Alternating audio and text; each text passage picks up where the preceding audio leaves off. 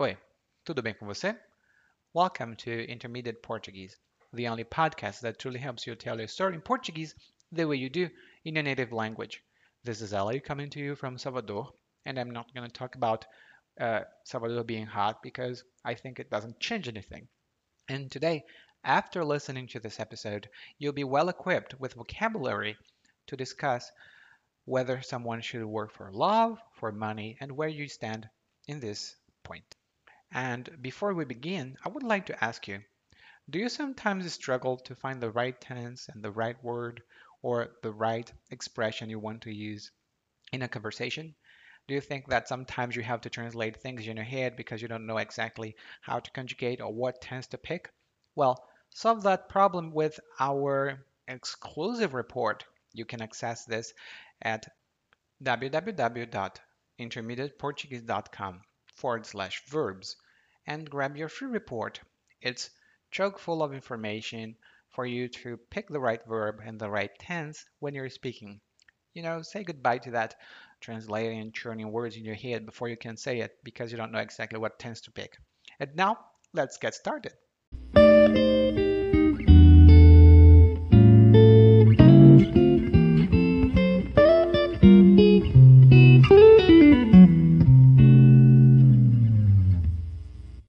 Me perguntam com que trabalho, sempre respondo que não trabalho.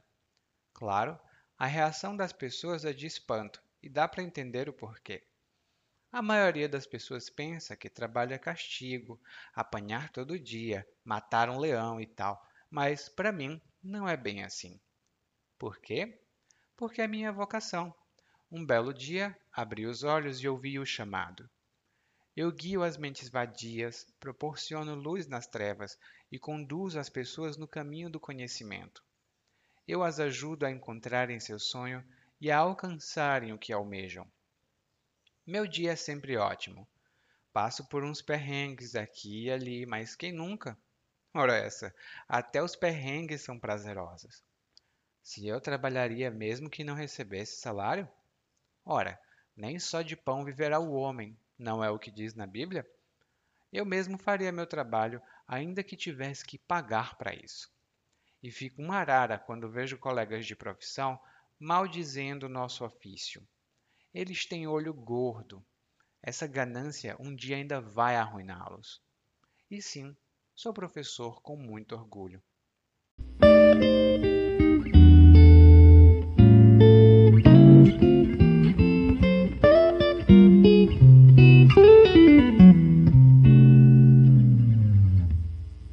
Discussão de hoje tem um pouco a ver com a minha realidade, porque eu também trabalho como professor. E eu devo dizer, antes de continuar, que eu discordo dessa pessoa. Porque ele diz aqui que quando perguntam a ele com que ele trabalha, ele sempre responde que não trabalha. E, muito naturalmente, a reação das pessoas é de espanto.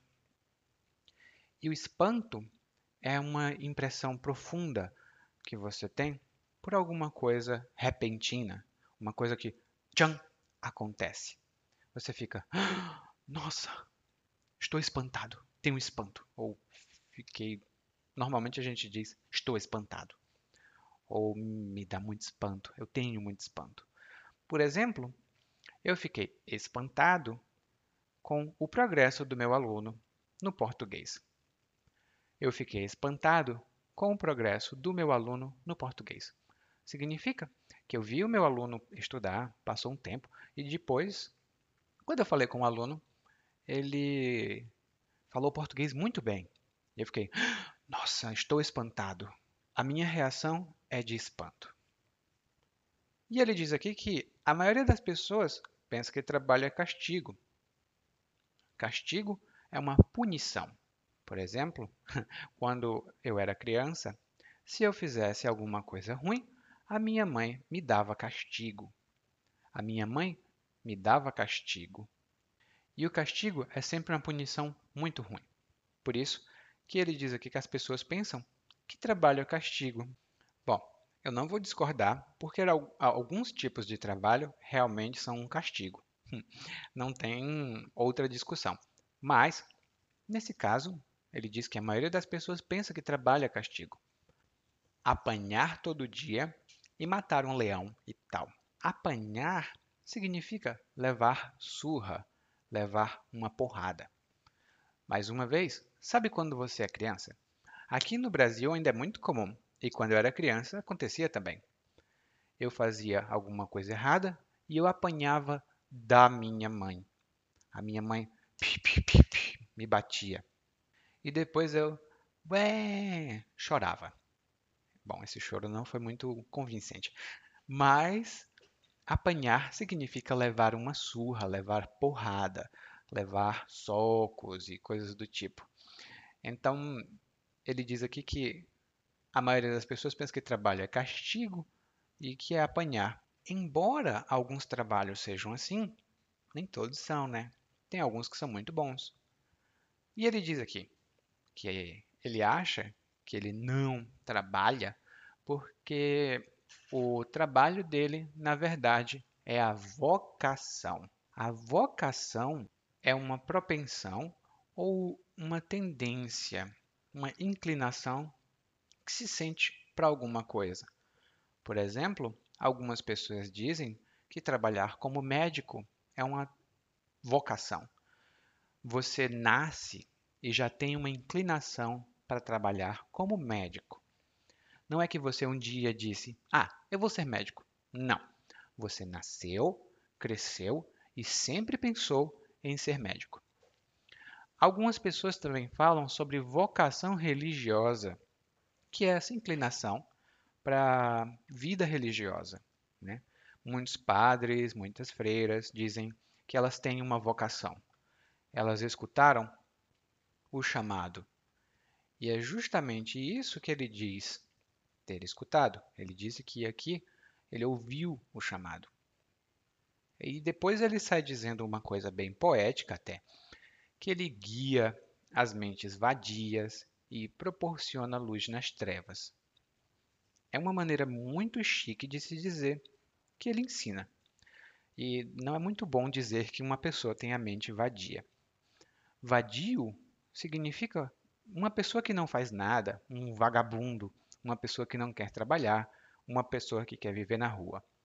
Uma mente vadia por extensão, seria uma mente que não pensa nada de bom.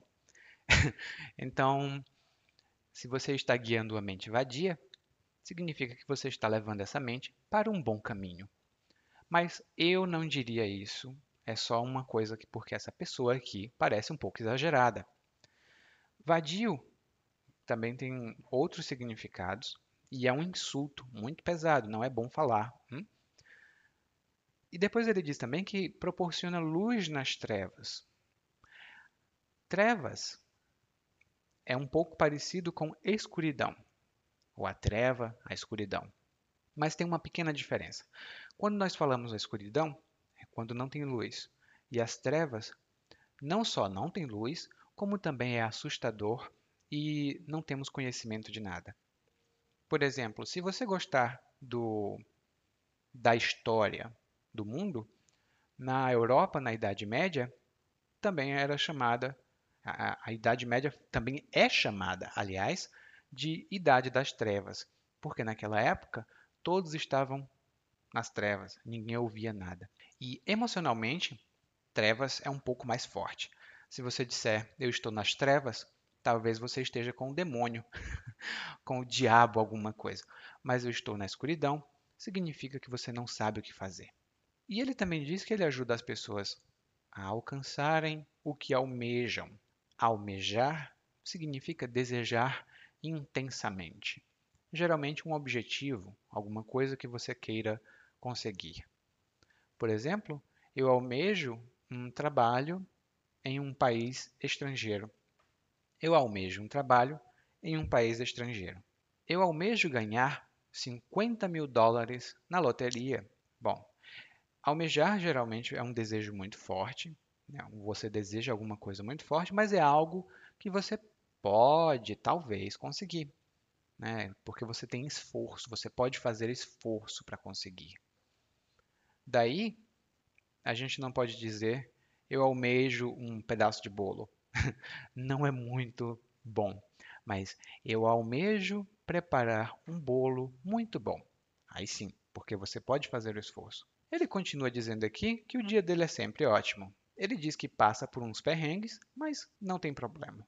E passar uns perrengues ou passar por uns perrengues significa passar por uma situação difícil, talvez financeiramente, talvez pessoalmente. Por exemplo, a Maria perdeu o emprego e passou por uns perrengues. Ela não tinha dinheiro para comprar comida. A Maria perdeu o emprego e passou por uns perrengues. Ela não tinha dinheiro para comprar comida. Passar por uns perrengues é uma expressão muito informal e só deve ser usada com aquelas pessoas que você conhece ou aquelas pessoas da sua idade ou mais jovens. Não é muito respeitoso usar isso em uma situação de trabalho muito formal, por exemplo. Mas os brasileiros são muito informais, então em quase todas as situações você pode dizer: "Ih, estou passando por uns perrengues". Ele continua dizendo que ele trabalharia mesmo que não recebesse dinheiro. E continua dizendo que fica uma arara quando vê colegas de profissão maldizendo o ofício. Ficar uma arara significa ficar com muita raiva, ficar muito irritado. Visivelmente irritado, você está uma arara. E uma arara é um pássaro que nós temos aqui no Brasil. É parecido um pouco com um papagaio, mas é muito maior. Essa é uma arara.